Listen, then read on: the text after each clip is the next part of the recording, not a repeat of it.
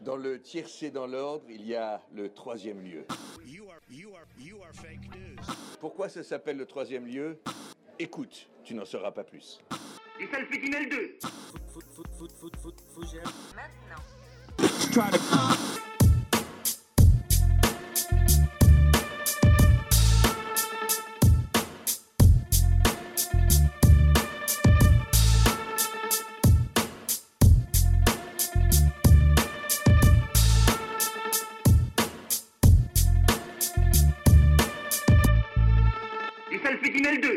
Bonsoir à tous, vous écoutez le podcast du troisième lieu et vous avez ma foi bah, bien raison. C'est déjà le 19 numéro. Sar, quel plaisir, hein, comme disent les jeunes euh, sur Twitter. L'occasion de rappeler qu'il n'y a que des numéros 10 dans ma team Boululubi. Euh, ce qui fait mon plaisir, c'est que nous sommes aujourd'hui le 20 janvier, journée qui, d'après les scientifiques, serait la journée la plus déprimante de l'année. Hello, darkness, my old friend. I've come to talk with you again. Because a vision softly. Le Blue Monday, comme l'appellent nos amis anglo-saxons, intervient chaque année le troisième lundi de janvier. Euh, plusieurs facteurs expliquent pourquoi cette journée qu'on appelle euh, The Thanas Day hein, chez nous. Euh, déjà, c'est un lundi. hein, et si Garfield n'aime pas les lundis, c'est bien qu'il y a une raison. L'occasion de vous rappeler, amis auditeurs auditrices, que c'est Sébastien Coé qui faisait la voix du, du charroux dans les films. Voilà, une pensée pour, Sébastien. Il existe même une formule et un calcul.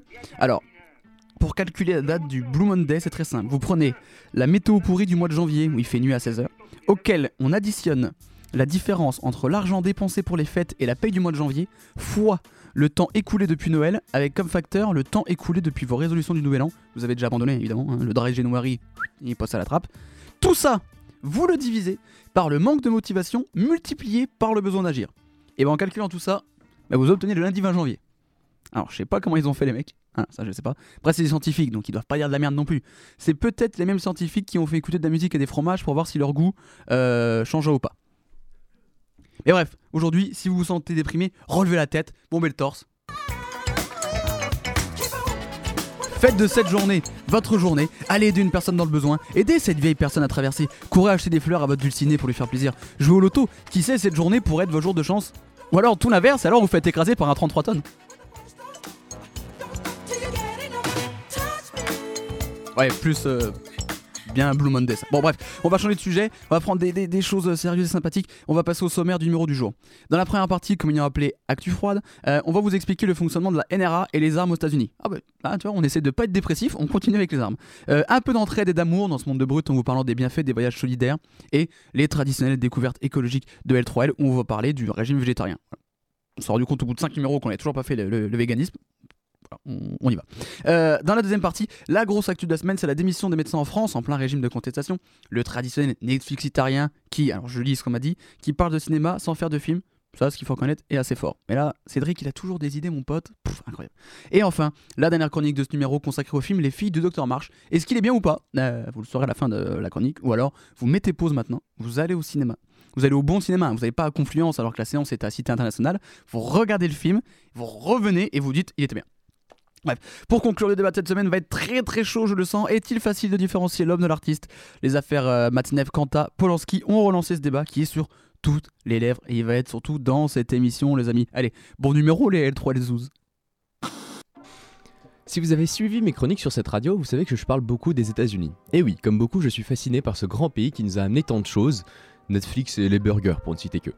Notre allié de toujours, d'abord face à l'Angleterre, puis face au nazisme, puis face au terrorisme. Mais si on aime bien vanter leurs inventions, les progrès qu'ils nous ont apportés et l'ouverture d'esprit de la population face à certaines questions sociales, il y a un sujet sur lequel on les comprend pas trop, les armes.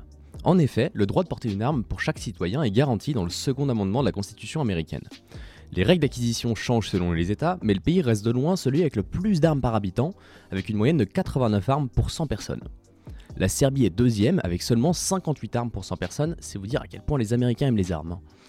Mais d'où cette passion vient-elle? De base, c'était principalement une histoire de liberté. Les Américains obtiennent l'indépendance en 1776 de l'Angleterre, et la vision des pères fondateurs est celle d'un pays où chaque individu est libre de ses choix et doit pouvoir se défendre seul. Il y a une véritable idéologie libérale qui va bien plus loin que le piou-piou j'aime bien les guns. Mais depuis les années 60 et la remise en question de certains idéaux américains, le port d'armes est aussi dans le collimateur de certains. Et c'est probablement à raison. Depuis 2001, les armes tuent environ 30 000 personnes par an aux US, il y a à peu près un shooting de masse par jour et le nombre d'armes totales ne cesse de grimper.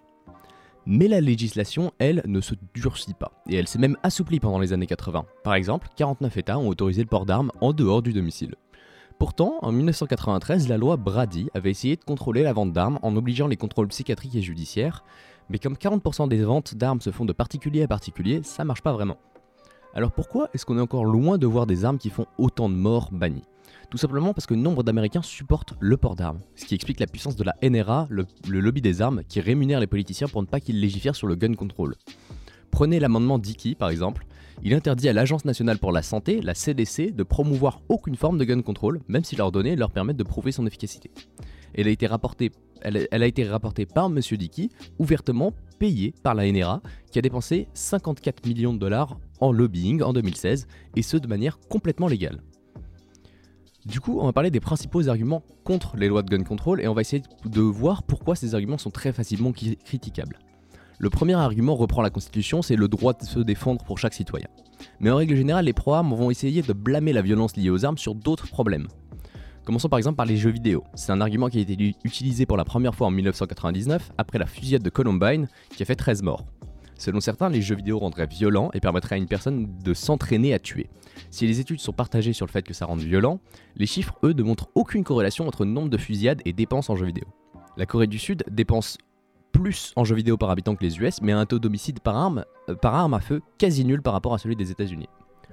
Ensuite vient la santé mentale. Trump a souvent invoqué cet argument en réaction à des fusillades, alors même qu'il avait été prouvé que le shooter n'était pas atteint d'une maladie mentale.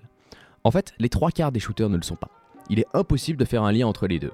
Une étude publi- publiée dans la Preventive Medicine montre que non seulement il n'y a pas de corrélation entre santé mentale et fusillade, mais qu'en plus une personne avait 10 fois, 18 fois plus de chances de menacer une autre si cette première possède une arme. En fait, le problème, il vient même pas forcément du fait que la population ait des armes. Certains pays ont des taux d'arme- d'armement entre 25 et 55%, c'est-à-dire 25 à 55 armes pour 100 personnes, mais ont en même temps des taux d'homicide par arme à feu très bas, voire parmi les plus bas du monde. Je pense à la Finlande ou la Suède par exemple, mais je pense notamment à un petit pays, voisin de la France, auquel vous ne pensez probablement pas.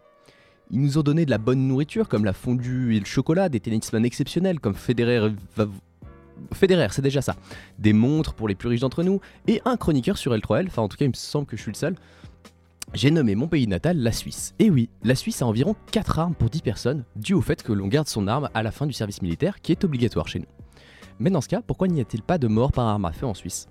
Alors certes, la faible pauvreté et la qualité de vie font sûrement partie des facteurs, mais la principale raison, c'est surtout les nombreuses vérifications, tests psychologiques et heures d'entraînement nécessaires avant d'obtenir un permis port d'arme. Une personne condamnée ne peut pas avoir accès à une arme, contrairement aux États-Unis, où on a trouvé des catch shooters qui ont pu acheter une arme en étant sous surveillance par le FBI. Bref, le port d'armes, c'est bien l'un des seuls trucs que les Américains peuvent faire et qui nous apporte très très peu. Mais c'est également le truc que les Européens ont le plus de mal à comprendre dans la mentalité américaine. Mais là-bas, c'est une question qui déchire le pays, même si de plus en plus de gens sont pour un plus gros contrôle des armes au vu des dernières années. En effet, les deux tiers des Américains pensent que les lois doivent être durcies et personnellement, je ne peux qu'espérer que ça se passe un jour. Parce que ces morts sont des morts inutiles, dues à des règles inexistantes sur le lobbying et surtout à la cupidité des politiciens.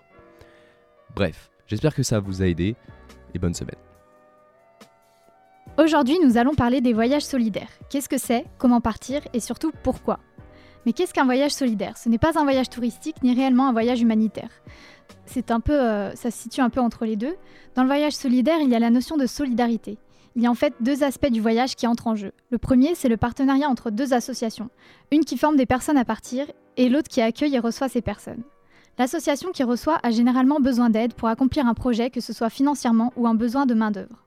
L'association qui forme les personnes à partir joue un rôle crucial dans le déroulement du voyage.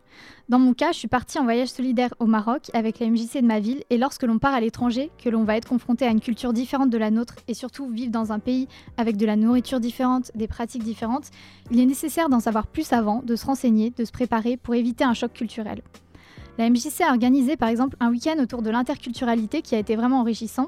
J'en suis, sortie encore plus ouverte d'esprit, inspirée et prête à partir en voyage. Donc il y a d'un côté un échange interculturel qui se fait entre ceux qui partent et le village ou la ville qui reçoit. Mais dans mon cas, il y a aussi eu un apport financier de notre part puisque no- notre voyage solidaire s'est préparé sur une période d'un an où on a récolté de l'argent avec des actions d'autofinancement. Donc par exemple, on a organisé une soirée, on a vendu des brioches et avec tout l'argent récolté, on a pu donner une partie à l'association d'accueil pour qu'elle réalise son projet. Donc le projet, euh, dans mon cas, c'était l'installation de panneaux solaires qui permettaient d'alimenter le village marocain en eau potable. Le voyage solidaire peut donc parfois avoir un aspect humanitaire puisque l'eau est nécessaire pour euh, vivre dans ce cas précis. Nous n'avons pas seulement financé, nous avons également aidé à l'installation une fois arrivés sur place, mais le chantier n'était pas quand même notre priorité. On a surtout passé énormément de temps avec les Marocains, que ce soit les enfants, les adolescents ou même les adultes, afin d'échanger culturellement. Les femmes ne parlaient pas français par manque d'éducation parce qu'elles vont moins à l'école que, les hommes, mais ça ne nous a pas empêché de communiquer avec elles et d'en apprendre beaucoup. En résumé, il n'y a rien de plus inspirant et enrichissant que de faire un voyage solidaire. Maintenant, la question que vous vous posez tous, c'est comment partir? Il existe plusieurs moyens. Les MJC évidemment, les associations en partenariat avec d'autres, mais il existe aussi plusieurs organismes comme le SVI, qui veut dire Service Volontaire International. Donc c'est une association de volontariat international qui propose plein de projets d'échanges internationaux. Ils ont des partenariats avec des associations du monde entier et vous proposent plein de missions, à vous de choisir celle qui vous intéresse. Il y a tout type de projets, donc vous trouverez forcément le vôtre. Des projets culturels, animaliers, environnementaux, sociaux, euh, dans la santé, dans l'animation. Vous pouvez partir seul ou en groupe. Imaginez-vous au Pérou à participer au développement dans les bidonvilles ou encore au Cambodge pour une mission d'aide en communication dans une association. Imaginez-vous en Thaïlande à apprendre l'anglais à des enfants ou encore aux Maldives pour la préservation de l'environnement. Tant de possibilités. Mais alors pourquoi partir en voyage solidaire? Parce que vous allez grandir, évoluer, prendre en maturité, vous ouvrir aux autres, découvrir d'autres cultures et d'autres paysages. Comme j'ai dit il y a quelques minutes, je suis partie au Maroc et j'ai vécu les meilleurs moments de ma vie là-bas. Loin du quotidien, loin de la routine, libre, avec des personnes aussi ouvertes d'esprit que moi, dans un pays accueillant, avec des gens qui respiraient la, joie de vivre et la générosité. Ils n'avaient rien et pourtant ils étaient prêts à tout nous donner. Cette simplicité de vie, prendre le temps de vivre, ne pas être pressé, ne pas être stressé par l'heure, j'en ai perdu la notion du temps parce que là-bas ce n'est pas important. Je vous laisse maintenant écouter le témoignage de mon ami à propos de ce projet. Lucille, si tu passes par là, merci. Au début de ce projet, Guillaume nous a posé une question simple. Pourquoi voulez-vous faire ce projet? On a toutes répondu à la même chose. Aider, voyager et découvrir. Moi, je voulais surtout aider, me sentir utile. Alors voilà, je suis partie au Maroc pour les sauver de la soif. En échange, ils m'ont sauvé de l'ignorance. Le projet Maroc change les personnes. Il permet un échange culturel. Il permet de créer un lien. Il permet de visualiser notre façon de vivre. Il nous coupe de tout. Il nous coupe du confort, de la société des idéologies françaises et nous enferme dans un monde nouveau. Le projet Maroc m'a permis d'appliquer l'expression carpe diem. Se poser pour réfléchir et vivre pleinement le moment présent sont des choses qu'on tend à oublier avec le temps. Au Maroc, on avait comme mission d'aider à poser les, les panneaux photovoltaïques. Alors oui, notre travail sur le chantier était minime, mais on m'a appris que pour changer les choses, il fallait déplacer les cailloux avant de pouvoir déplacer la montagne. Ce sont nos petits gestes qui pourront un jour changer le monde. Si tu rêves de t'enfuir, profite-en. C'est le moment ou jamais. Franchis les frontières et brise les stéréotypes. Ce voyage nous a tellement changé et marqué que nous sommes repartis en voyage solidaire l'année d'après. Mais cette fois-ci en France. Nous avons passé deux semaines à travailler dans une épicerie solidaire et ça n'a pas été moins enrichissant qu'à l'étranger. Nous avons été sensibilisés au gaspillage alimentaire. Nous avons vu des personnes en situation de précarité se ruer vers la viande dès l'ouverture de l'épicerie. Nous avons vu des gens malades ne pouvant plus se nourrir normalement, alors obligés de venir à cette épicerie qui revend les produits sur le point d'être périmés, sauvés de la poubelle à des prix très bas. Nous avons également vu des tonnes de gâteaux périmés de plusieurs années qui allaient être jetés et qui pourtant ont toujours le même goût. Parce qu'il faut se méfier des dates de péremption, ce ne sont que des chiffres sur des paquets. Certains aliments comme le chocolat ne se périment jamais. Les gens jettent, manque de sensibilisation sur ce sujet. Les gens jettent car il faut toujours consommer plus dans nos sociétés. Mais il est temps d'ouvrir les yeux. Et vous ouvrirez les yeux, vous changerez votre regard sur le monde en aidant les associations, en voyageant, en rencontrant des gens venus du monde entier, ou en aidant tout simplement. Alors je vous souhaite qu'une chose, des voyages à n'en plus finir. Bonjour, bonsoir. Ce week-end, je suis allée me ressourcer en Bretagne, où l'air marin et les patates au beurre règnent en maître. Surtout le beurre d'ailleurs. Non, je sais déjà ce que tu penses. Oui, oui, il a fait très beau. Mais bon, passons les détails météo. La raison pour laquelle je te fais part de mes pérégrinations bretonnes, c'est parce que j'ai dû faire face à un dilemme. J'ai dû affiner ma pensée pour qu'elle soit en accord avec mes principes. Et j'en suis contente parce que s'enfermer dans ses idées peut être dangereux et il est important de se remettre en question régulièrement. Enfin bref, bienvenue dans la découverte, la chronique écolo où vous en apprenez des vertes et des pas mûres, de manière toujours ouverte et pas trop décousue. Cette semaine, face à face avec mon assiette, on va parler végétarianisme. Puis, nous dirons 2019, que calor avant de remercier Michel Oslo de nous donner une conscience écologique et solidaire. Toum toum toum Enchantée, Louisa, je suis végétarienne, mais j'ai un bon fond promis. Je voulais plus de tofu, plus de quinoa, j'en ai juste un peu trop mis. Je voulais devenir écolo, alors je l'ai fait. Bon, tu l'auras compris, j'ai de l'avenir dans le milieu musical. Blague à part, voici mon histoire. Septembre 2017. Je vis pour la première fois seule, j'arrête la viande. Ce n'est pas plus difficile que ça, je n'aimais pas la viande de base. À quelques exceptions près, évidemment. Mais quelques erreurs arrivent, les habitudes ont la peau dure. Un jour, à la cantine, il y a des tomates farcies. Moi, j'aime les tomates farcies. J'oublie que si elles sont farcies, c'est souvent avec de la viande. Je m'en rends compte au moment de découper ma tomate. Je me sens bête. Je donne ma tomate farcie à ma voisine. Non, sans une pointe de regret tout de même. Septembre 2018. Je vis pour la première fois en coloc. Je ne mange toujours pas de viande. Un jour au Crous, je prends une moussaka. Moi, j'aime la moussaka. J'oublie qu'il y a de la viande dans la moussaka. Je m'en rends compte à la première bouchée. Je me sens bête. D'autant plus que je mange seule cette fois. Alors, pour éviter de gaspiller, je mange cette fade moussaka, non sans dégoût. Elle n'était vraiment pas fameuse en plus, cette satanée moussaka. Septembre 2019. Je vis encore en coloc. J'arrête le poisson. Je vais chez ma grand-mère en Bretagne. Elle cuisine du poisson pour moi. J'ai oublié de la prévenir. Oups. Si je te raconte tout ça, c'est parce qu'il ne s'agit pas pour moi de revenir sur le pourquoi du comment du régime végétarien, je le ferai avec joie une prochaine fois si tu veux, mais de s'intéresser au comportement de celles et ceux qui adoptent ce régime. Pas mal de raisons assez diverses poussent les gens à devenir végétariens, et tout le monde s'adapte comme il peut, comme il veut. L'idée, c'est de changer ses habitudes pour qu'elles soient en accord avec nos idées. À chacun donc de fixer ses limites. Mais en plus de devoir se faire face à soi-même, il faut aussi souvent faire face à ses proches et aux habitudes. Hé Louisa, ça te dit d'aller au resto? Je connais un bon bouchon lyonnais dans le coin et. Ou alors en rentrant de soirée. Ça vous dit on prend un kebab? Ou encore chez mamie. J'ai préparé du hachis parmentier. Tu en prendras bien un peu pour me faire plaisir. Tu ne manges toujours pas de viande? Mais celle-là elle est bonne, c'est moi qui l'ai préparée. On entend aussi souvent des. Mais de toute façon, il est déjà mort ce poisson.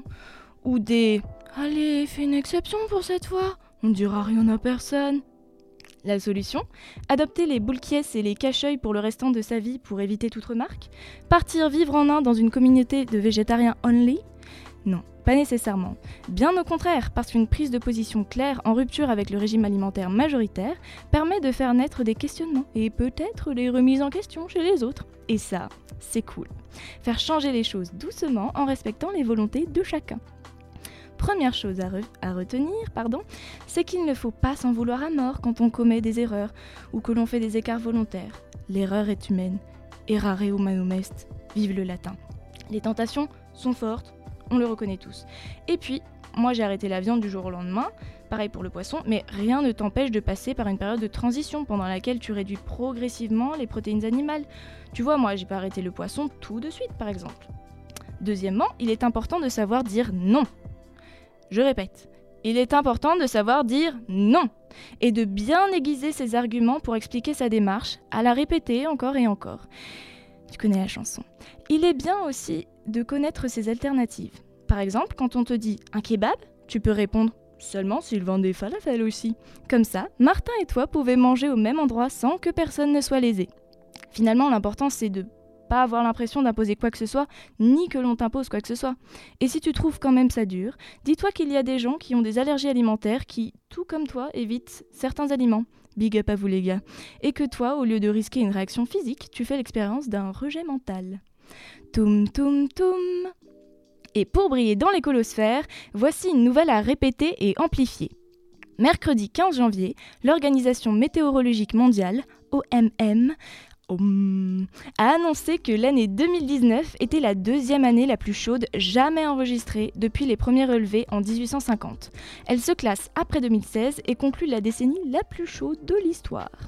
Pour le cas de la France, 2019 est au troisième rang après 2018 et 2014 selon Météo France dans son bilan du 10 janvier. Cet été a enregistré deux périodes de canicule exceptionnelles du point de vue de l'intensité et le record de chaleur a été battu avec 46 degrés le 28 juin, le 28 juin dans l'Hérault. Toum toum toum Et pour finir, le petit tips de la semaine pour économiser. Tu te souviens de Kirikou et de sa tribu chantant L'eau, l'eau est là Et tu te souviens peut-être des difficultés qu'ils enduraient avant ce retour de l'eau? Eh bien oui, parce que l'eau potable, c'est la vie. Et malgré le surnom de notre, que l'on donne à notre belle planète bleue, c'est une ressource limitée à laquelle tout le monde n'a pas accès également.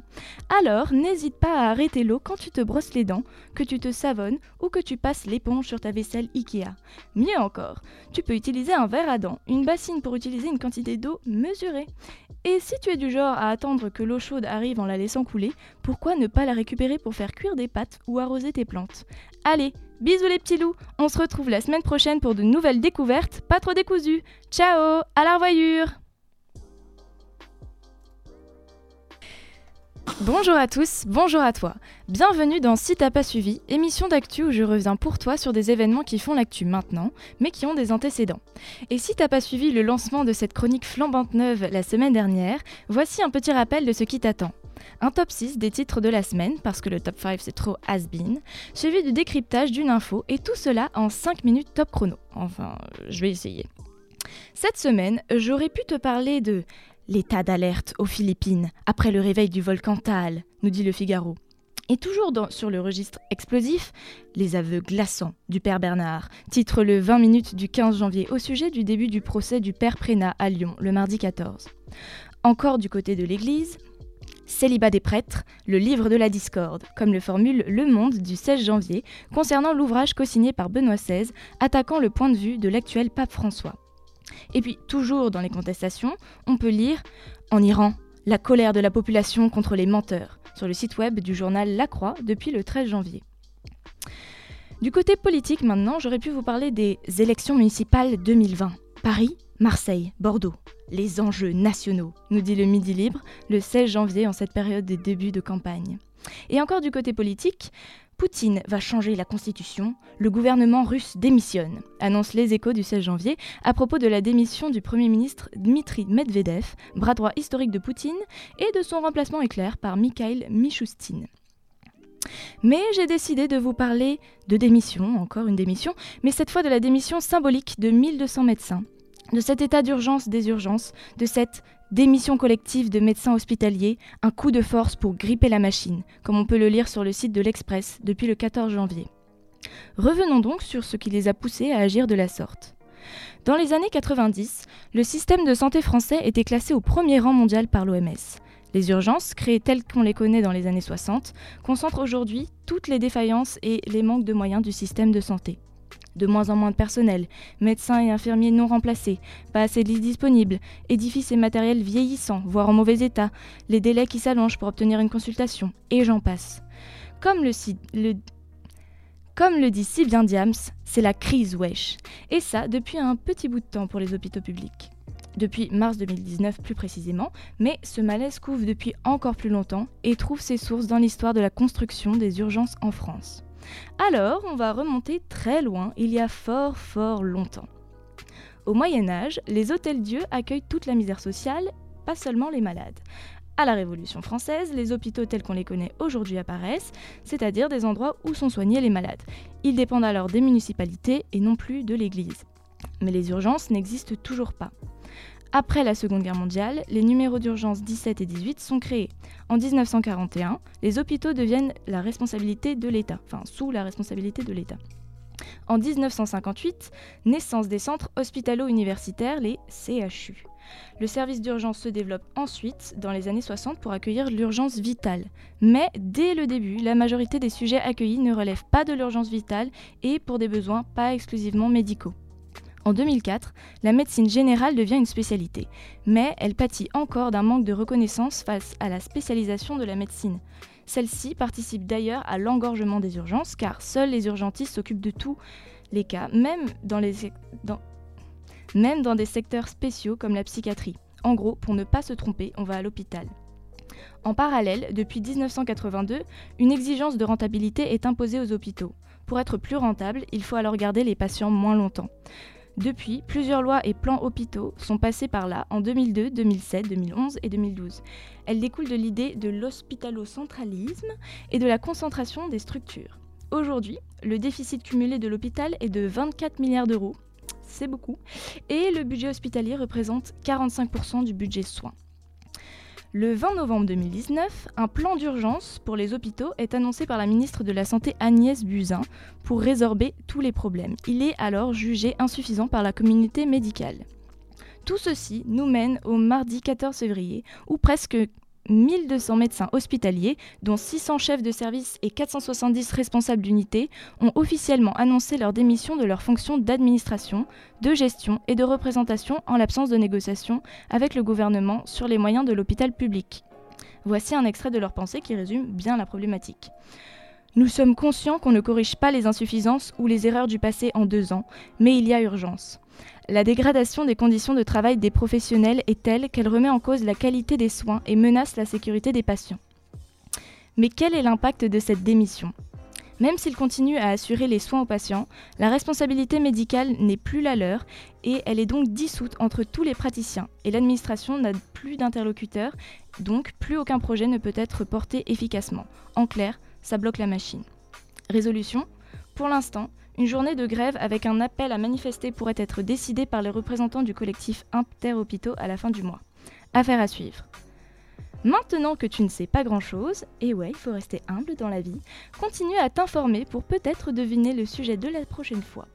Entendons-nous bien, je ne vais pas aller vérifier que tu as ou non la bonne réponse, mais ça fait toujours plaisir à sa petite gloire personnelle. Sur ces belles paroles, je te souhaite une bonne journée, soirée, année, et je te dis à bientôt sur les ondes.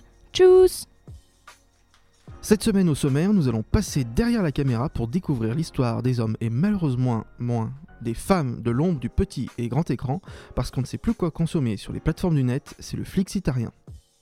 Débutons notre tour d'horizon au cinéma avec The Movie That Made Us, Dirty Dancing, Maman j'ai raté l'avion, SOS Fantôme, Piège de cristal, voilà les 4 films dont vous allez tout savoir sur leur création grâce à cette série documentaire sur Netflix. Dans l'épisode consacré à Home Alone, euh, Maman j'ai raté l'avion en français, on y découvre l'incroyable changement de producteur, la construction de l'intérieur de la maison dans un gymnase, ou encore les cascadeurs et leurs nombres bleus qu'ils se sont faits. Un des concepts du film, c'était de s'assurer que toutes les cascades aient l'air douloureuses. Maman, j'ai raté l'avion est un film super violent, mais c'est surtout hyper drôle. Il y a beaucoup de métiers difficiles sur un plateau de cinéma, mais le leur, c'est le pire. Mais non, il suffit de sauter d'assez haut et de retomber assez violemment. C'était extrêmement angoissant. Merde, ça va trop loin. Dès qu'ils faisaient leur cascade vraiment dangereuse, plus personne n'osait regarder les caméras. Et dès qu'on coupait, je criais Ça va? Mais oui, ça va. Piège de cristal est aussi connu sous le nom de Die Hard, le film qui a fait connaître Bruce Willis. On y apprend comment le film devait d'abord être pour Frank Sinatra, la réécriture dingue du film pendant son tournage, mais aussi la joie des personnes qui travaillaient dans la tour ainsi que le voisinage face à ce tournage bruyant. On faisait tellement de bruit que les gens de l'immeuble nous détestaient. Et si on tirait le moindre coup de feu, ils pétaient un plan. Ils ne voulaient pas qu'on tire avec des armes automatiques avant 5 heures du soir. Mais dès que 5 heures passaient, ils sortaient l'artillerie lourde. Mais les voisins se sont plaints de ça aussi. Les gens du quartier étaient très énervés par toute la lumière qu'on faisait toute la nuit quand ils voulaient dormir. Quand on a commencé les explosions, ils sont devenus dingues.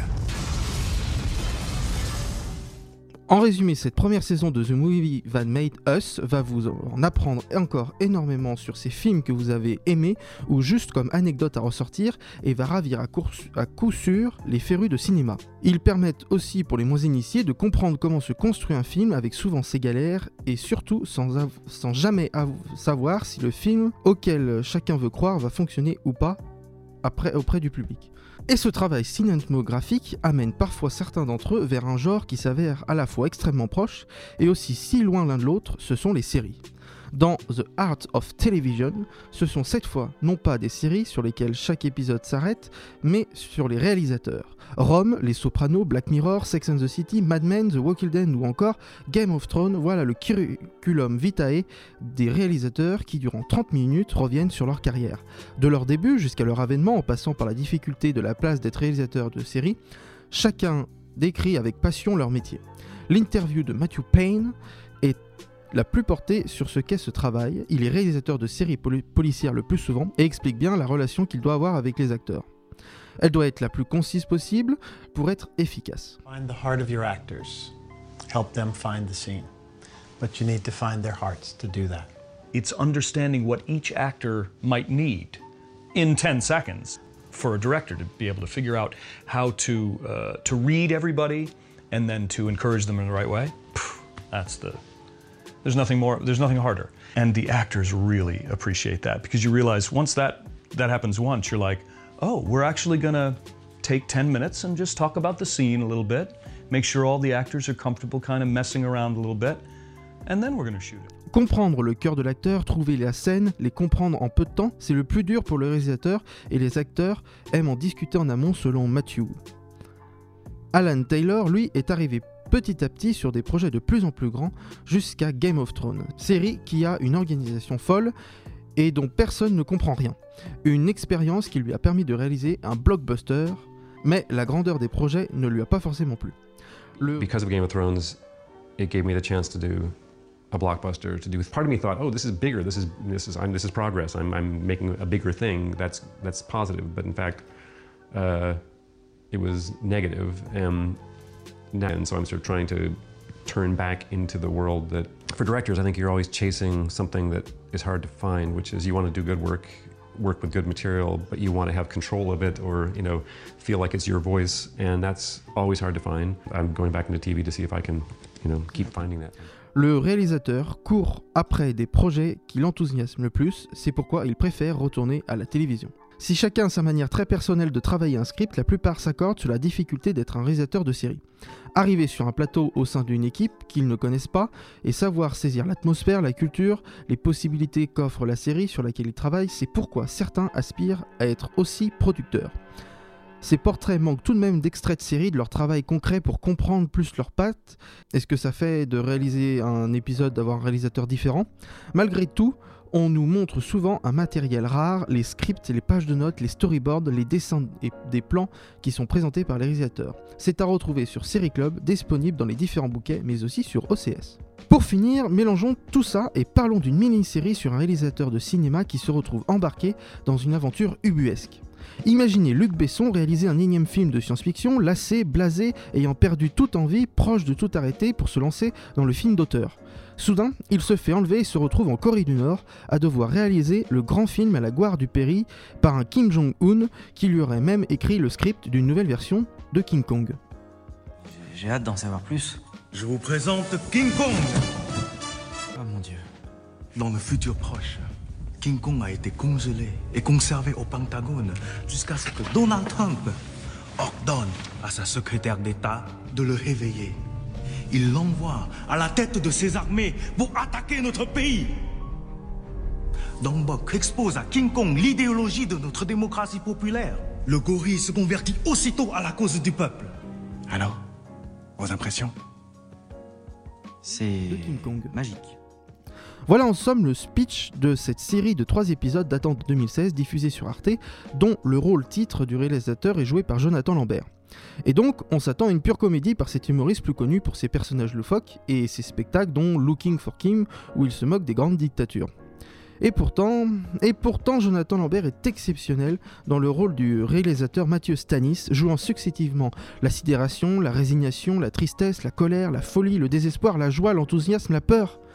Et on se retrouve totalement emporté dans l'histoire oscillant entre comédie et scène dramatique de ce réalisateur qui va tout faire pour s'en sortir le moins mal possible et finir à ses risques et périls par aimer ce faire ce film.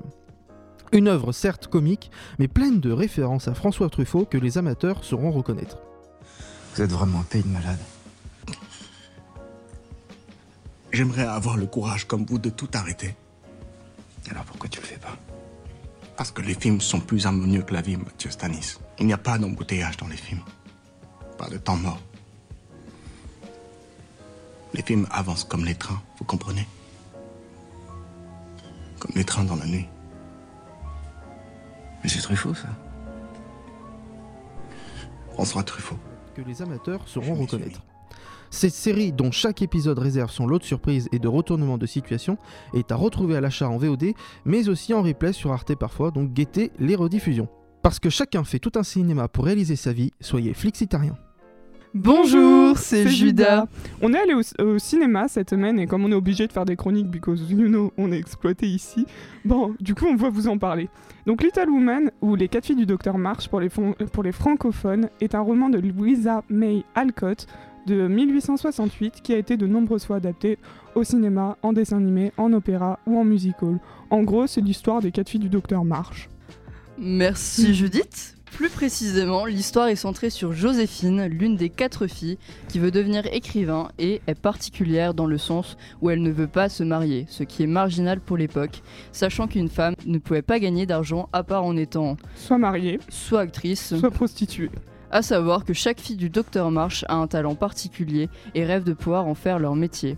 Jo écrit, Meg est une actrice, Bess joue du piano et Amy est pein- est peintre. Évidemment, l'histoire parle aussi de toutes ces autres filles et de leur mère. L'adaptation dont on va parler est un film de Greta Gerwig, sorti en décembre 2019 aux États-Unis et en janvier euh, 2020 en France. Niveau casting, on part sur un casting qui pue pas trop. Meryl Streep qui joue la tante un peu relou, Emma Watson dans le rôle de Meg, Laura Dern qui joue la mère des filles, Timothée Chalamet dans le rôle de l'adorable Laurie, au dépit de notre Técos, mais aussi Sarwaz Ronan, désolé pour la prononciation, qui joue Joe, Florence Pugh qui interprète Amy. Et Elisa Scanlen qui joue Beth.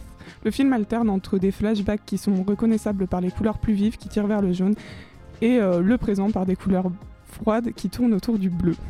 Personnellement, les couleurs m'ont pas trop marqué, mais je pense que l'histoire suffit à elle-même pour comprendre cette alternance. D'autant plus qu'elle permet au spectateur de se focus un peu plus sur le film et sur l'histoire, et c'est peut-être un bon appel à l'attention. Effectivement, l'histoire est entre autres une romance assez émouvante et moderne dans le sens où les filles voudraient pouvoir se suffire à elles-mêmes malgré la condition de la femme au 19e, au 19e siècle. Ce que j'ai adoré en revanche, c'est le jeu de Florence Pugh qui joue un rôle très différent entre le passé et le présent, puisqu'Amy subit une très grande évolution entre ces deux périodes. D'un côté, elle interprète la petite fille relou qui se plaint tout le temps et est, on peut le dire, une petite conne, et de l'autre, elle est une femme un peu forte, beaucoup plus mature et posée, mais qui garde un lien très fort avec cette même petite fille. Finalement, elle joue la même personne, mais avec une évolution, et je trouve ça plutôt badass en termes d'acting. Pour moi, c'est pareil, le rôle d'Amy reste de loin mon préféré, avec l'actrice qui fait un travail vraiment très cool. Après, j'ai beaucoup aimé que, le fait que la présence euh, d'actrices comme Meryl Streep ou euh, Emma Watson ne prennent pas trop d'importance aux dépens d'acteurs ou d'actrices qu'on connaît moins. Elles ont toutes les deux euh, des plus petits rôles qui ont pourtant leur importance et sont vraiment bien jaugés. Et en bonne patriote, je suis obligée de citer Louis Garrel, acteur et réalisateur français, qui joue Friedrich, un professeur avec qui Jo va travailler et qui nous fait bien craquer avec son petit accent français. Greu. Sinon, le film est très beau esthétiquement parlant, les décors sont très jolis. Les couleurs ressortent bien et sont très agréables à l'œil, et les plans sont magnifiques. Celui qui m'a le plus marqué, bon, c'est très très cliché, mais c'est le moment où Fred Vogue. Mais, le- mais non, Judith, arrête, t'es en train de spoiler tout le film. Finalement, la question qu'on peut se poser, c'est pourquoi réadapter ce roman encore aujourd'hui? À vrai dire, même nous, on a du mal à répondre. Vu qu'on a clairement pas de quoi comparer, on n'a même pas lu le livre, même s'il a l'air cool. Ni vu d'autres films qui nous permettraient de construire une argumentation. Bref, vous commencez à nous connaître, on est des meufs comme ça, on branle rien. On arrive les mains dans les poches. On fait pas grand chose. Corentin pourra en témoigner, mais c'est pas grave, vous nous aimez et on est trop bien. Sur ce, nous vous souhaitons une bonne journée ou une bonne soirée et poutou les, les copains Dans la Parce que moi, quand j'étais petite, en fait, c'était mon rêve d'être comédienne de théâtre. Et mes parents m'avaient inscrit à un atelier de théâtre. Et, et j'adorais ça. J'adorais être sur scène avec mes petits camarades. Surtout parce que pendant qu'on était sur scène, le metteur en scène ne pouvait pas nous toucher. Bien. Mais il faut. euh, c'était un metteur en scène génial par ailleurs. hein. Ouais. D'accord. Parce qu'il faut savoir euh, séparer l'homme de, de l'artiste. Donc on, on- on est là pour remettre. euh, Et c'est le- bizarre d'ailleurs que cette indulgence s'applique seulement aux artistes. Parce qu'on ne dit pas par exemple d'un boulanger, euh, oui d'accord c'est vrai, il viole un peu des gosses dans le fournil, mais bon il fait une baguette extraordinaire. euh. Il faut savoir différencier l'homme de l'artiste. C'est Blanche Gardin qui disait ça au Molière il y a à peu près deux ans. Euh, le débat est toujours d'actualité, même encore plus d'actualité avec cette fin d'année 2019 et ce début 2020 qui part sur les chapeaux de roue. Euh, le nouveau film de Polanski qui a avec une nouvelle affaire Roman Polanski, euh, Bertrand Cantat qui veut refaire de- des concerts et on lui dit non, tu vas tuer ta femme. Et euh, début d'année 2020, le rebondissement, le... enfin rebondissement non, parce que apparemment tout le monde était au courant depuis 35 ans, puis tout le monde trouvait ça normal. L'affaire Gabriel Matzneff qui euh, préférait euh, les petites filles. Alors autour de la table avec moi, on a Coco. Hugo et celle qui fait son grand retour, celle qui nous a tanné pendant un mois et demi hein, pour qu'on fasse ce débat. Elle ne voulait faire que ce débat parce que maintenant qu'elle est journaliste, elle veut faire des sujets d'actu brûlants. C'est Chloé qui est avec nous. Bonne année, Chloé. sur les- Oui, bonne année. Et donc, Est-ce que tu peux rappeler vite fait l'affaire Matzneff à, à ceux qui n'ont peut-être pas entendu? Euh, ouais. Du coup, euh, Gabriel Matzneff, c'est un écrivain euh, français. Merci. Alors. et euh, en fait, en début d'année, du coup, il y a une, une écrivaine et éditrice française qui s'appelle Vanessa Springora, qui a écrit un livre qui s'appelle Le consentement, dans lequel en fait elle parle de la relation qu'elle a eue avec euh, Gabriel Matzneff quand elle avait euh, 14 ans en fait, ce qui est un peu gênant du coup. Et qu'il en avait Et 50. Voilà. Et que du coup, euh, et ce mec, il a quand même eu le prix Goncourt, euh, c'est quand même un écrivain euh, bah, récompensé. Mm. Et au final, là, je crois que du coup, il est accusé sur, euh, de pédophilie sur euh, deux enfants de moins de 15 ans, 14 ans. Ça doit être 15, 15 ou 16, je sais Ouais, de moins de 15, je crois. Et Mais pour surtout, l'instant, le- c'est l'enquête sur deux seulement. Le plus étonnant dans l'affaire, c'est que genre vraiment tout était listé dans un bouquin, sorti dans les années 80, qui était, euh, euh, était encensé partout. euh, il est allé chez Bernard Pivot euh, apostrophe, vraiment l'extrait, vous pouvez le voir sur Twitter. Ah ouais, où il parle. Il y a vraiment une personne, qui est une femme, qui dit, mais alors, il parle donc d'avoir une relation avec avec une, avec une fille de 14 ans, et les gens font, oui, non mais, voilà, il lui apprend la vie, machin, bon bref. Donc euh, la question qui se pose, c'est différencier euh, l'homme de l'artiste. Ça va être un débat très, très. Il y aura un mort touchy. avant la fin de ces Ah 15 ouais, je minutes. pense. hein, mais- Je pense. Alors, je pense qu'on est tous à peu près unanimes que c'est compliqué, moi même impossible. Euh, argument très rapide de, de la- l'argument de défense de Hugo, qui est, vas-y, tu l'as dit en antenne. Euh, c'est que euh, bah ouais c'est des salauds mais ça me fait chier de plus écouter du Michael Jackson. Alors voilà. Parce que Michael Jackson, on a- il y a eu le documentaire Living Neverland, hein, qui vraiment Ouais. dure 4h30, et tu Ouais. as envie de te tirer une balle toutes les deux minutes. Alors c'est horrible. Sauf qu'on rappelle que Michael, toujours pas accusé. Ouais ouais toujours pas inculpé. Toujours des Bon, après il est mort aussi donc. Oui, euh, mais il y a toujours eu des non-lieux. Alors que. Polanski, Oui. on dit que bon, bon bah, ça fait quand même 35 ans qu'il veut plus retourner aux States. Oui, Si t'as rien, si t'as rien, à reprocher, tu retournes aux States. Matzneff, on le sait puisqu'il l'a écrit. Euh, Bertrand Cantat aussi que j'ai cité. Bon bah lui on le sait, hein, il a dit. Euh, vraiment, je sais pas si vous avez vu, c'était enquête exclusive, je crois qu'il mettait. Oui, la reconstitution de quand ils avaient Ouais. fait euh, avant son, Ouais, son procès. et là. quand il est interrogé par la police lituanienne et qu'il est comme ça et qu'il commence à chialer, t'as t'as envie d'en mettre une quoi, t'as envie de dire euh, bon. Mais non, mais sauf qu'il a dit ouais, euh, en fait, au final, c'est elle qui avait commencé à me taper. euh, du coup, bah moi, euh, je me suis défendue quoi. Enfin non, mais genre, Voilà, euh, non, logique. mais- Euh, on va commencer euh, chronologiquement, c'était l'affaire Polanski avec son nouveau film J'accuse hein, qui est sorti. Et là, une nouvelle affaire encore. Rappelle que Polanski accusé de, bah, de viol, pareil sur mineur ou même sur pas mineur aussi, je sais plus. Euh, ouais, non, pas que sur. crois que C'était quoi sa défense? Genre, je pensais pas qu'elle avait, qu'elle, qu'elle avait, euh, qu'elle était si jeune. Je pensais qu'elle avait 14. Ou qu'elle était consentante, peut-être. Je pense qu'il y avait ça aussi. Voilà. Euh, Polanski qui a remporté des Césars il y a pas longtemps. Euh, beaucoup de contestations quand il était nommé, tout ça. Pareil au Festival de Cannes. Et la sortie du film J'accuse. Beaucoup de contestations. Mais le plus gros succès de Polanski depuis des années. Euh, Quelqu'un a vu le. Qui, qui a eu envie d'aller voir le film peut-être? Moi. Alors, ouais, j'ai, vu la, j'ai vu la bande aussi, ça m'avait bien chauffé, mais j'y suis pas allé parce que non. Pour, parce que c'est Polanski. Voilà. Toi, t'es allé Moi le je voir, vais je suis pas allé le voir parce que c'est Polanski. Je le regarderai sûrement en streaming. Euh, mais euh, mais j'ai pas non je suis pas je suis pas allé le voir mais voilà toi, tu veux pas te donner d'argent. euh, Ouais, c'est ça. Puis pas, pas- enfin, je suis passionné d'histoire, donc, enfin, je, suis en- licence d'histoire, donc voilà, l'affaire Dreyfus, c'est quand même un truc hyper important dans notre histoire, et puis bah voilà, c'est hyper intéressant d'avoir un film là-dessus. Euh, puis bon, bah malgré, avant, avant qu'on, avant qu'on sache tout ce qu'il avait fait, on avait, on disait toujours que c'était un bon cinéaste, et euh, ça reste quand même un bon cinéaste, même, même s'il a fait ça, donc ça peut être intéressant de le voir. Après, c'est le film d'un salaud, et bah ça reste quand même hyper chiant de le voir, quoi. Donc ça reste un bon cinéaste, mais du coup, tu peux pas aller voir pour les affaires. Ouais, c'est ça. Et Ah. du coup, t'enlèves- ça, ça supprime pas le talent pour toi de. Bah, ça empêche pas que ces films il sont est, bien. Il est pas moins talentueux parce que parce que dans sa vie dans sa vie perso il a fait des il a, il a fait des, des agissements il est, parce que c'est un criminel tu vois ce que Mm. je veux dire Euh, mais euh, mais euh, criminel, enfin, euh, c'est, un- c'est une espèce de gros connard. oui oui c'est un connard un pervers psychopathe euh, Voilà, tout ce que tu veux ça, mais mais ces films sont Tu pas moins mal. bien quoi tu vois mais après c'est sûr que quand je le enfin j'a- j'assume de dire que oui je vais quand même regarder j'accuse mais c'est j'en suis pas forcément fier tu vois Mm. je le fais pas avec fierté T'es Bah. d'accord sur le, le talent euh, Enfin, ça change pas le- la qualité du produit? Bah, en ça, je suis Parce d'accord. qu'on regardait que- des films de Polanski avant de savoir, et d'un coup, c'est pas devenu des films qu'on.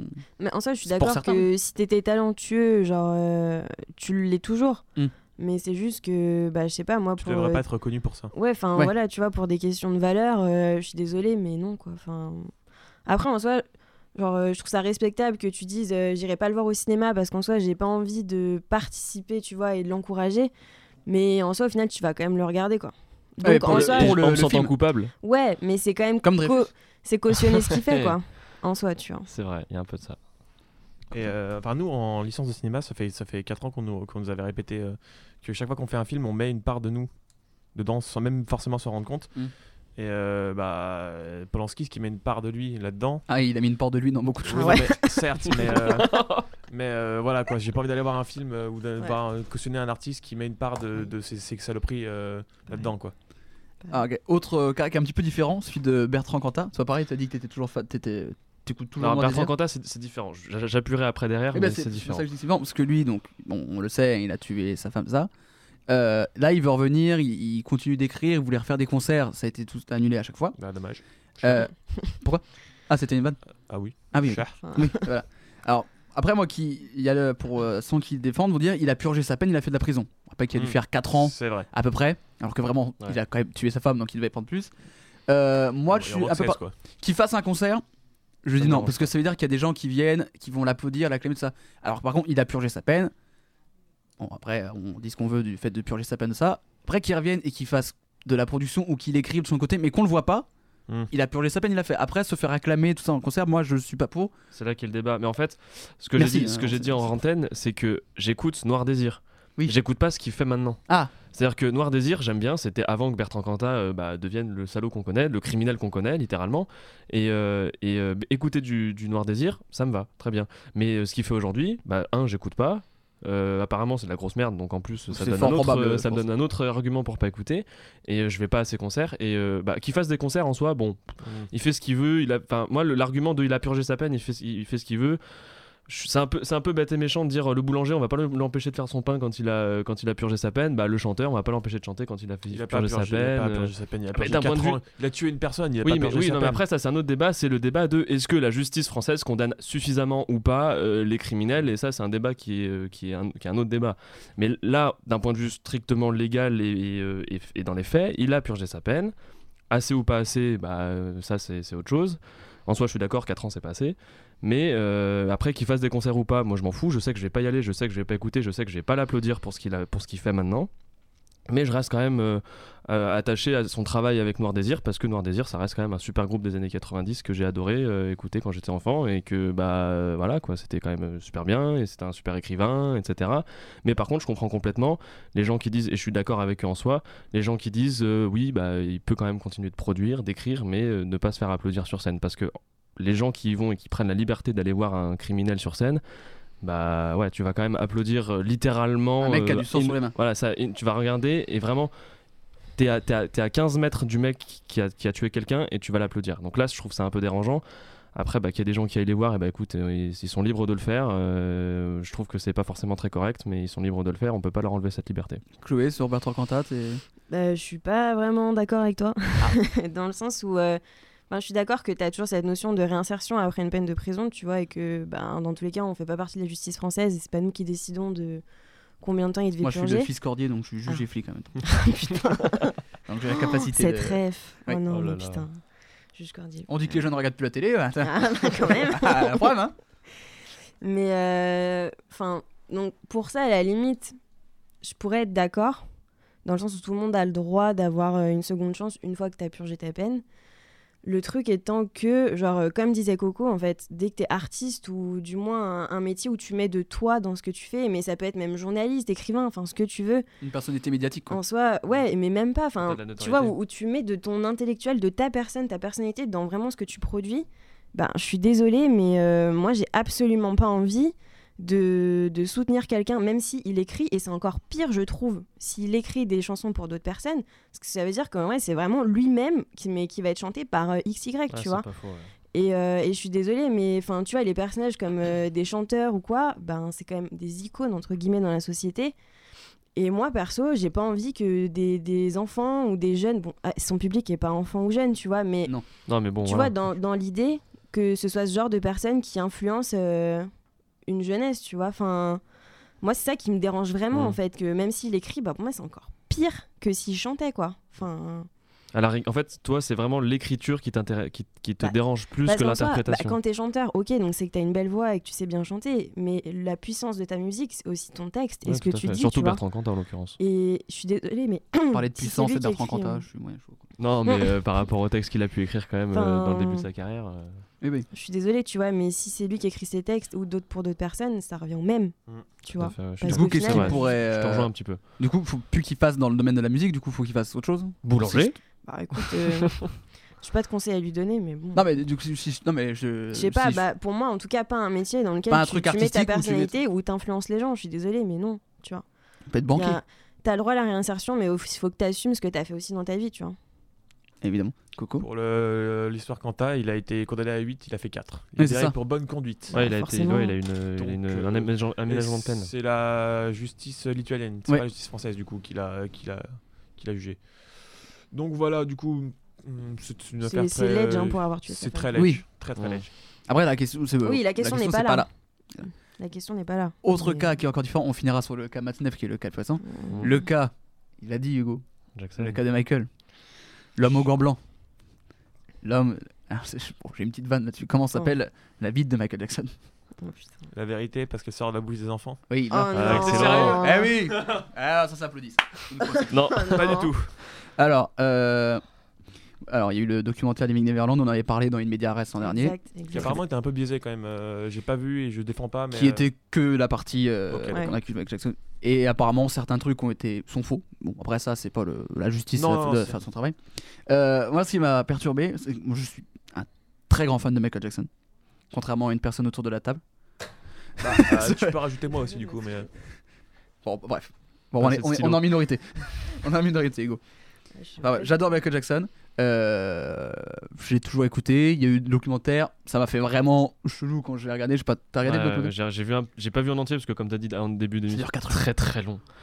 Euh, vraiment, si on veut s'endormir, euh, c'est le meilleur moyen, je pense. hein. Ouais. Euh, ça ou une émission de euh, sur les crimes. mais, Apparemment, euh, c'est très larmoyant, un truc comme ça. Non? Oui. Ouais, ah bah c'est l'américaine. hein. Oui, Voilà, c'est très.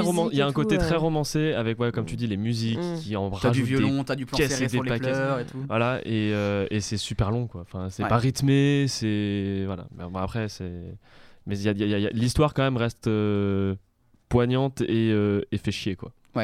Mais donc du coup, donc vraiment, j'ai regardé Michael avant, j'ai écouté, j'ai regardé le documentaire, ça m'a perturbé. Mais le lendemain matin, dans le métro, je me suis écouté mon petit off the wall tranquillement parce que j'avais envie. Et en fait, ça, il est pour l'instant toujours pas déclaré coupable. Je l'écouterai toujours et je, je- je me pose la question tout le temps de me dire s'il était déclaré coupable, est-ce que je continuerai de l'écouter? Et je pense que oui, parce que Thriller, c'est un de mes albums préférés. euh, que pareil, tout ce que fait Michael Jackson, pas tout, qu'il a fait des merdes. Oui. je veux dire. Mais euh, j'avoue que la question, est-ce que je continuerai à écouter Michael Jackson? Je pense que oui, parce que je ferai abstraction de, de, de- de la personne et je me concentrerai que sur la musique. Après, toi, tu dis qu'il donne, euh, il met de sa musique, alors, surtout Michael, qui vraiment, c'est tout puisé sur sa vie, mais je- ça me changera rien pour moi. Si du coup, il y a quelqu'un qui me dit, Ah, si c'est Kanye West, on apprend qu'il tue des gamins. J'écouterai peut-être encore parce que je, c'est la- je ferai abstraction du mec et j'écouterai que la musique et que ça me rappellera des, des sentiments, des émotions que j'ai eu en écoutant cette musique, Coco. Et ben du coup moi j'ai un, un- un- enfin c'est- il m'arrive un truc un peu euh, contraire. C'est-à-dire que on, on a eu ce débat sur XXX Tentation Ouais. Qui euh, alors j'ai- j'aimais beaucoup et j'ai découvert après qu'en fait c'était un fief et connard, Mm. si on peut dire ça comme ça. Et en fait euh, juste j'ai essayé de réécouter après mais je me je sais pas j'ai j'ai des, j'ai des feelings bizarres en fait. Ouais. Et du coup euh, ma consommation a grand grand grandement baissé. Et t'écoutes toujours Extentation? Euh... Ouais. Non. Enfin, en fait, quand, je, quand elle passe dans mes playlists, je les passe souvent. Ok. Voilà, c'est tout. C'était mon. Moi, je faisais ça aussi parce que j'aimais pas trop Extentation, mais rien à Oui, voir non, mais avec ça, c'est. voilà. Hugo Alors avec Michael Jackson, ce que tu as dit et ce qui est intéressant, c'est que il a pas été, il a, il a pas été condamné. Eh ouais. Et du coup, nous, ça nous donne un petit peu l'excuse de se dire ah mais la justice, elle a pas tranché, donc C'est tu sais, bon. ça nous, ça nous, on a, on a ça, les- ça s'appelle fermer les yeux, c'est du déni. Exactement, exa- non mais Oui, exactement. oui. Je, suis- non mais je suis tout à fait d'accord avec toi. Et mais ça, mais ça nous donne un peu cette excuse là de ouais, on a les oreilles blanches, tu vois ce que je veux dire? Et euh, mais par Oui. contre, ce que j'aime pas du tout sur Michael Jackson, c'est que ce truc là sort dix ans après sa mort. Ça faisait dix ans avant sa mort qu'on avait euh, connaissance de ces de ces conneries là et que euh, et que ça pouvait sortir bien dix ans avant sa mort ce, ce reportage et on attend dix ans après sa mort pour sortir ça et ce que j'aime pas du tout c'est Sans droit de réponse de l'autre côté. ça déjà et puis aussi le procès médiatique qui de plus en plus aujourd'hui, avec euh, les réseaux sociaux, Internet, etc., qui est de plus en plus véhément, rapide et tout ce qu'on veut. Non, mais c'est vrai. Oui, non, non, mais je suis d'accord. Ok, boomer, oui. Oui, mais d'un oui, autre côté, c'est vrai. C'est un sujet de débat bientôt. T'as de, t'as de plus en plus de procès qui se font d'abord sur, euh, sur, euh, sur, euh, via les médias, via, via, via les réseaux sociaux, etc. Et après, par la justice. La justice a qu'à bouger un petit peu plus son cul aussi, certes. Mais, mais Comme dit Booba, la justice à deux vitesses, à Lamborghini en a 6. voilà. Mais, euh, mais c'est ça que j'aime pas, c'est le procès médiatique qui se fait euh, en amont du procès, euh, du procès juridique, euh, Mm. vraiment aux yeux de la loi. Et euh, sur le cas de Michael Jackson, ce qui est, do- ce qui est d'autant plus euh, déplorable, c'est que ça se fait après sa mort, donc c'est un petit peu il lâche est- quand il même. est pas mort, il est au premier étage de. de, de son Il est chez moi. là. Enfin, non, non, il est sur, il est- non, Le non, non, il est quatrième, sur, il est sur, il est sur une île dé- déserte avec Marilyn Monroe, Johnny Hallyday, Tupac, et qui d'autre tu veux, mais que Dick t'aimes bien. Rivers. Dick Rivers si Allez. tu veux. Mais euh, non, mais voilà, c'est un peu, je trouve ça un peu dommage quand même que ce soit sorti après sa mort. Ouais, le, sur le truc tribunal médiatique, c'est vraiment sorti du documentaire. Le lendemain, BBC, radio, ne diffuse plus Michael Jackson. Ah, frérot, tu le savais déjà, hein, il avait déjà été accusé une fois, tu l'enlèves maintenant, ça fait vraiment pour le buzz. Ouais, mais on est dans une nouvelle ère de. Fin de enfin, on est l'ère post-MeToo, donc ça commence à devenir un peu compliqué pour, euh, pour euh, les, Ouais, les mais grands c'est- Ouais, Ça- bah, là, ça fait vraiment pas spontané. Parce que vraiment, ça fait 20 ans qu'il y a eu des accusations, ça fait Non, 20 ans qu'on se doute qu'il y a des trucs, et qu'en fait, comme dit Hugo, tant qu'on l'a toujours pas marqué noir sur blanc, il est coupable, on dit toujours. Noir nous, sur euh, blanc pour Michael Jackson, c'est quand même un peu. euh, Oui. C'est beau. Ouais, c'est beau. Il m'a coupé dans mon élan. Ah. Ah, Pardon, du pardon. coup, euh, ça, f- si tu... des gens, on l'écoute pas parce qu'ils disent qu'il est pédophile et tout, alors qu'il est. Il est sûrement. et voilà. Il y a la présomption d'innocence. tu. Évidemment. Donc Mm. le, le fait, le fait de retirer ça parce qu'il ne fonctionne pas, si t'apprends que c'est encore du bullshit, tu vas dire quoi? Bah on le remet du coup en fait. Bah non, ça, ça marche pas comme ça. Et euh, Les trucs qui passent plus maintenant, juste, c'est- c'est c'est comme ça. hein. c'est vrai. Et il y avait un mec qui explique, qui euh, dans un débat sur l'émission disait, vous savez que John Lennon a vraiment tapé ses gonzesses en toute sa vie et vous continuez à écouter les Beatles quand même. Pas Et vrai. John Lennon aussi d'ailleurs. Oui, bien. Ah bon, bon, ok. Si, moi, Non, non, mais Beatles. ouais, ça dépend. les Beatles. Pas tant, pas, que ça. euh. Oui, quand même, vrai respecte-toi un petit peu. Quoi. Non, mais j'ai dit que j'écoute pas régulièrement. Oui, bah non, non Ah plus, non, euh, je le dis pas. plus. Non, mais bien. Je suis quand même allée au musée. euh, Voilà quoi. Voilà. Je vais peut-être aller voir Paul McCartney au mois de juin. Bref. Ah, à Lyon. Évidemment. Au, au parc, au parc Ouest. Parc Royal. Ouais. Moi, ça va être les Red Hot. Ok. Bon, Ouais, je- bref. un petit agenda, un petit agenda culturel. Euh, on, on a, on a parlé de Polanski, on n'a pas parlé de Woody Woody Allen qui accusait les mêmes choses. hein. Tout à fait. Oui, mais c'est le même principe. bah, Et on- qui on fait le aussi, même- pareil, exilé en, Oui. en Europe récemment. hein. on Bon, bah, ça, remplace Woody Allen par Polanski, c'est la même. C'est euh, la c'est- même merde. Mais du coup, on finit le dernier. Euh, pourquoi tu montes Hitchcock euh Ah bon? Ah, quel bâtard. Ah bah, Ouais, dis donc, ça, on Hitchcock. apprend beaucoup. On en apprend tous les jours grâce à Quiz. Euh, le dernier, c'est euh, c'est Matt Neff. Ça, c'est Ah, ouais. C'est l'ancien. Lui, ce qui est incroyable, c'est que vraiment, c'est aux yeux de Il a tout le monde. plaidé. Ouais, il a vraiment, il a écrit un bouquin. En fait, l'avocat, le juge, quand il va regarder, alors, il va dire, dé- plaidez pas, moi je lis la donc, page 22. C'est un aveu, ça. C'est Ah oui, bah, marqué. il- tout est dans le livre. Attendez, je vais sur le site de l'INA. Alors attendez, vous aviez dit sur le plateau que vous, aim- vous préfériez les filles de moins de 16 ans et que, C'est vous ça. aviez, que c'était réciproque et que vous aviez moins de Exactement. succès auprès des Mais filles de moins de filles, 20 ans. filles et garçons, de plus de 20 ans. hein. Filles et Allez, garçons, ouais, c'est vrai. Mais il a voilà, pas peur. Ah oui, c'est juste euh, moins de 15 ans. Ah ouais, c'est c'est son Après, critère. euh, hein. Son Alors, critère, c'est moins de 15. Je vais faire un, ra- un rapide lien avec Michael Jackson parce qu'ils sont accusés pour la même chose, tous les deux en l'occurrence. Et ce que je Ouais, trouve mais il a pas vendu intéressant- 33 millions d'albums. euh, Non, mais alors, Matt justement, justement, justement. Non mais alors justement. Michael a pas eu le Goncourt.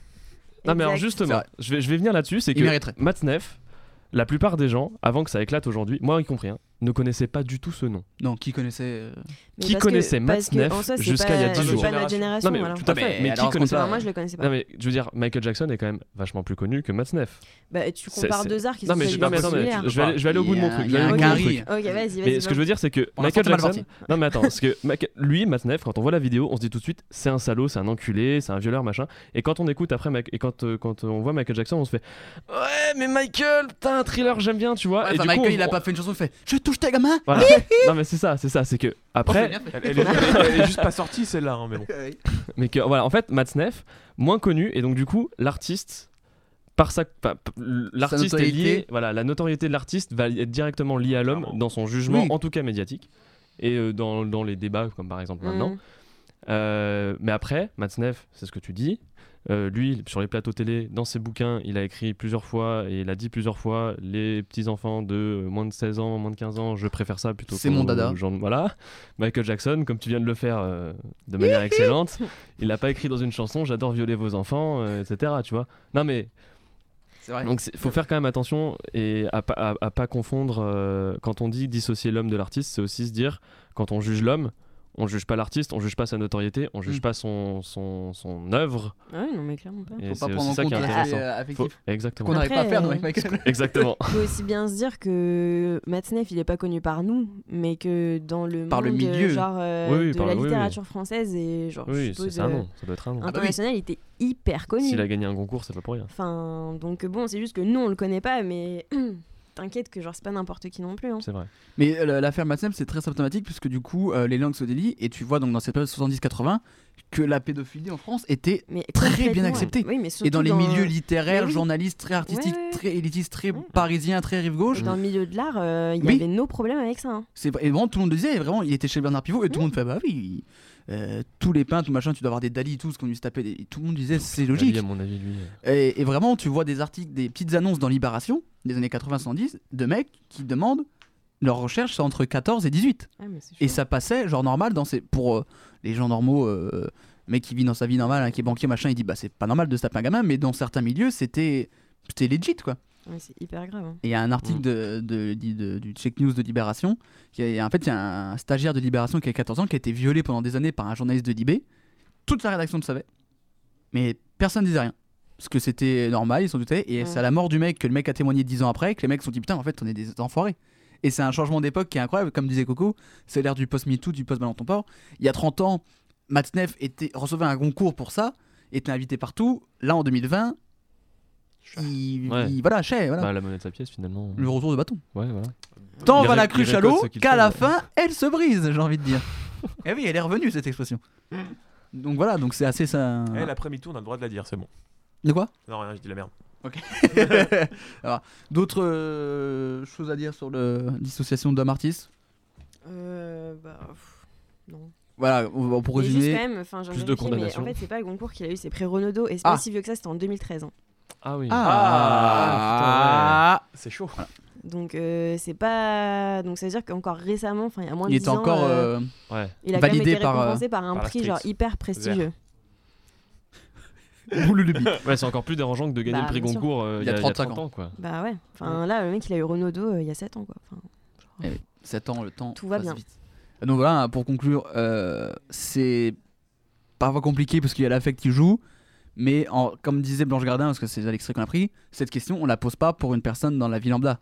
Ton, ton, ton boulanger, le jour où tu apprends qu'il a violé des gamins, même s'il a purgé sa peine ou machin, tu vas pas dire Ah, ça faisait 20 ans que j'ai là-bas, j'aimais bien son éclair au chocolat. Tu veux dire Bah là, il a violé un gamin, j'y- un gamin, j'y vais plus. Et Ah. donc, Et donc, le boulanger, s'il se fait choper, il va finir 20 ans en tôle, quoi. voilà. Et on n'en parlera pas. Oui. Le truc Et avec il n'y a pas des gens qui vont arriver, Euh, on veut Devant le boulanger. Non, mais t'as quand même cette notion de divertissement, tu vois, dont tout le monde a besoin. Et en soi, quand t'es un artiste, t'es quand même relativement unique.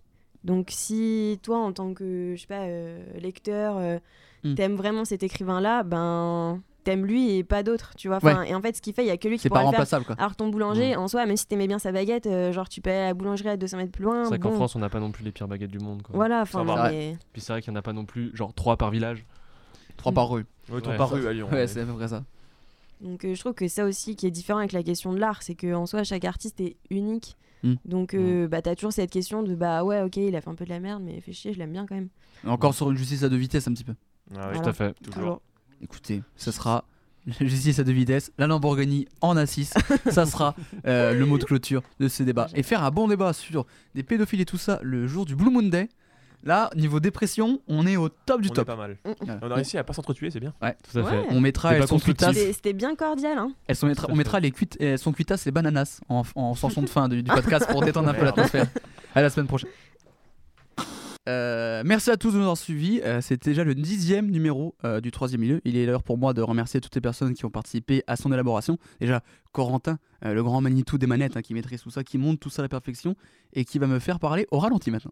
Et non, il sait pas le faire.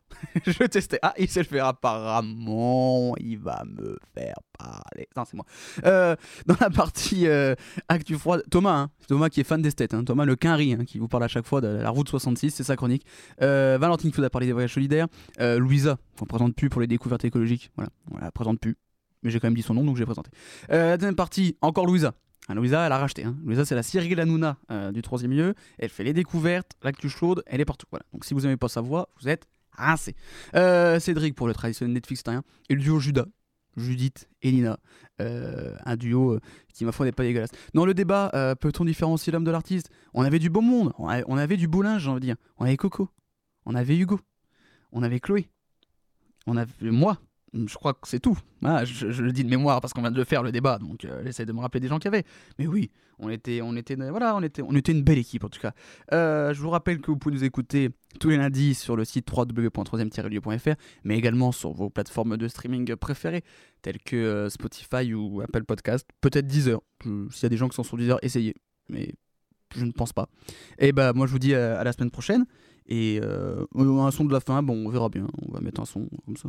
Le coco qui va choisir le, son quoi. À la semaine prochaine, bisous bisous.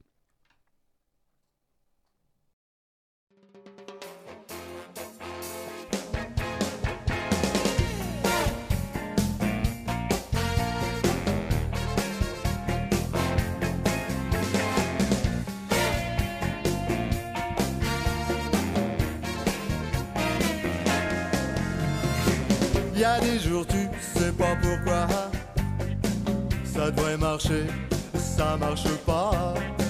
Y a des nuits tu sais pas pourquoi tu devrais dormir mais tu dors pas. Tu voudrais être éclaboussé par le soleil mais t'as les boules, pas la frite, t'as les abeilles, elles sont cuitasses, les bananas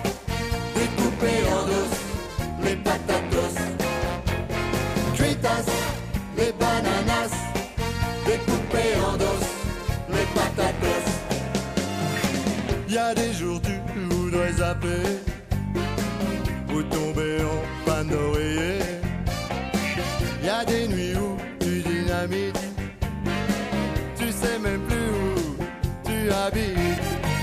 T'as même plus le temps de laisser le temps autant trop tard. T'as le pétard, tête dans le sac, le gros cafard. Elles sont fritas, les bananas,